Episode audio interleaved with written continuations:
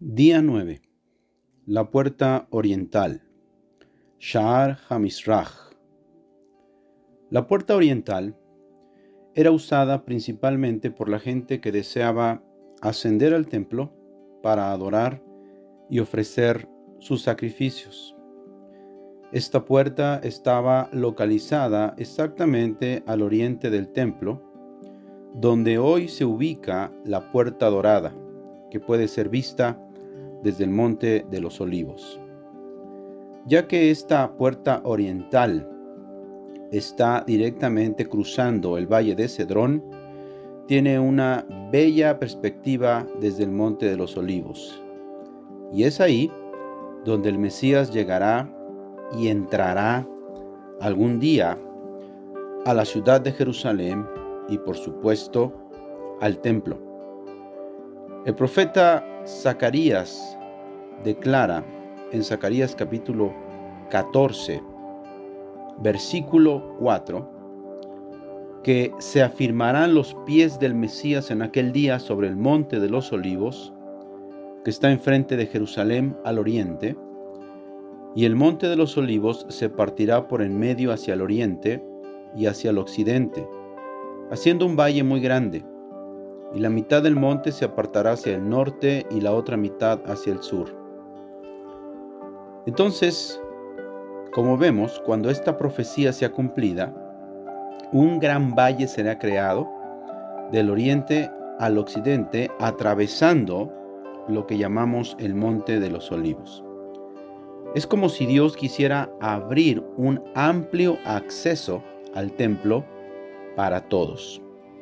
Y por supuesto, este momento iniciará un periodo gozoso descrito por el profeta Isaías en el capítulo 56, versículos 6 y 7, que dice, y a los hijos de los extranjeros que sigan al Señor para servirle, y que amen el nombre del Señor para ser sus siervos, a todos los que guarden el día de reposo para no profanarlo y abracen mi pacto, yo los llevaré a mi santo monte y los recrearé en mi casa de oración. Sus holocaustos y sus sacrificios serán aceptos sobre mi altar, porque mi casa será llamada casa de oración para todos los pueblos.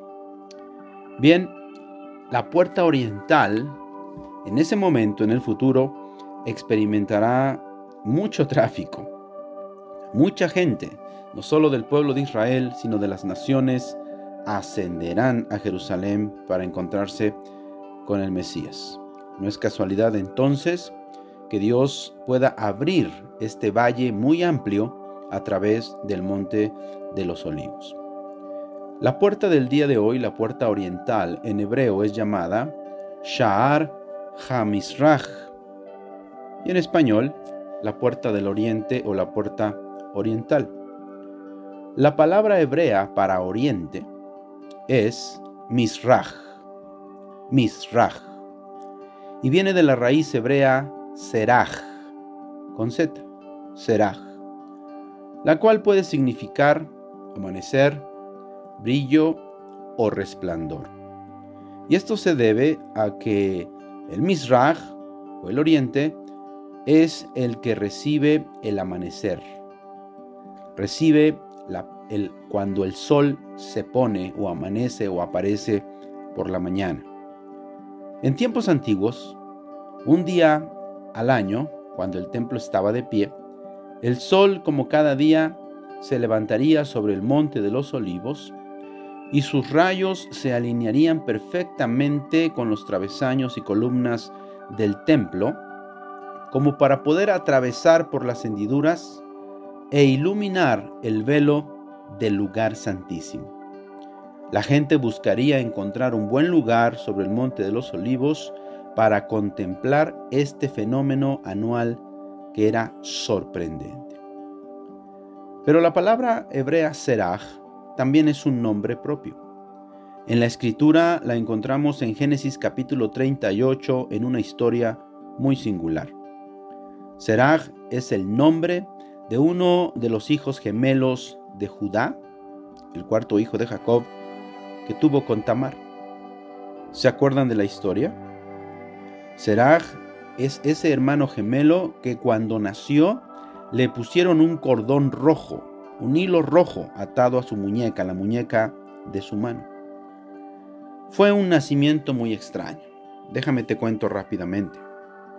Primero, cuando Tamar estaba por dar a luz, estaba en trabajo de parto, parece que un bebé quería salir y sacó su mano. Al momento en que saca su mano de la matriz de su madre, la partera que estaba ayudando a Tamar le ata inmediatamente, como dije, un cordón, un hilo rojo alrededor de la muñeca de su mano. Este era quien sería llamado después Seraj.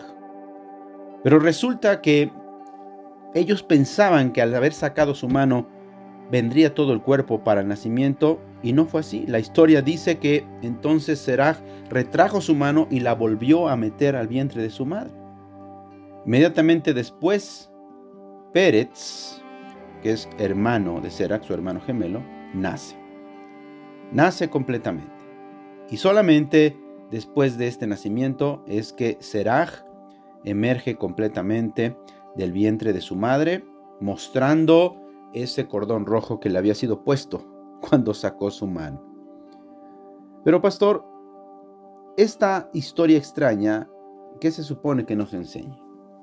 Bueno, la palabra Seraj, o el nombre propio Seraj, que dije significa amanecer, resplandor o brillo, ¿verdad? Es una imagen, un tipo y sombra de nuestro Mesías Yeshua. Piensa conmigo por un momento. Así como Seraj, el Mesías Yeshua vino a este mundo de manera temporal.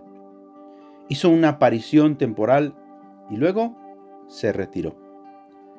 Pero al igual que Seraj, cuando Yeshua reingrese al mundo, Él permanecerá. Y la prueba de su identidad, así como el cordón rojo en la mano de Seraj, serán las heridas y las marcas en sus manos y en sus pies. Como decimos, cuando Yeshua regrese, Él lo hará poniendo sus pies sobre el monte de los olivos y se dirigirá a entrar a Jerusalén y al templo por la Sha'ar HaMizrach, la puerta oriental. Gloria a Dios. Bien, los musulmanes, quienes reclaman este territorio, conocen esta profecía. Así que por ahí del siglo séptimo y octavo de esta era, cerraron esa puerta oriental. Le pusieron ladrillos, bloques, piedras. Hasta pusieron un panteón ahí. Ellos piensan que a través de esto ellos estorbarán la entrada del Mesías a Jerusalén. Pero yo creo que estás de acuerdo conmigo que un montón de ladrillos y piedras no, no estorbarán la entrada a su majestad, el Rey de Reyes y el Señor de los Señores. Ahora, cuando consideramos todo lo que he dicho anteriormente, quizá puedas comenzar a formarte la impresión de que la puerta oriental nos ilustra muchas cosas. Todo lo que tiene que ver con esta puerta oriental conlleva una imagen de entrar a la puerta de la casa de Dios directamente. Nos inspira un sentido de belleza, de brillo, y nos recuerda el regreso del Mesías y la bienvenida de las naciones a la casa de Dios, a la presencia de Dios. Esta puerta oriental parece brillar con la promesa de un futuro glorioso con la llegada del Rey de Reyes. No sé tú, pero yo no puedo pensar en la puerta oriental sin sentir gran esperanza, anticipación y una gran expectación. La vida es maravillosa y extraordinaria, la vida que Dios nos da, pero lo mejor de esta vida está aún por venir. Recuerda, el Mesías siempre sirve el mejor vino al final. Y como la mujer virtuosa de Proverbios 31, también nosotros podemos reírnos del porvenir, del futuro, porque nos espera un futuro brillante si tú y yo somos fieles. Hoy, en la puerta oriental, Dale gracias a Dios, porque a pesar de que el presente no parezca tan halagador y quizá no la estés pasando muy bien, te espera un gran futuro. Ten la certeza de que viene un futuro extraordinario para ti si permaneces fiel en el camino del Señor. Oremos.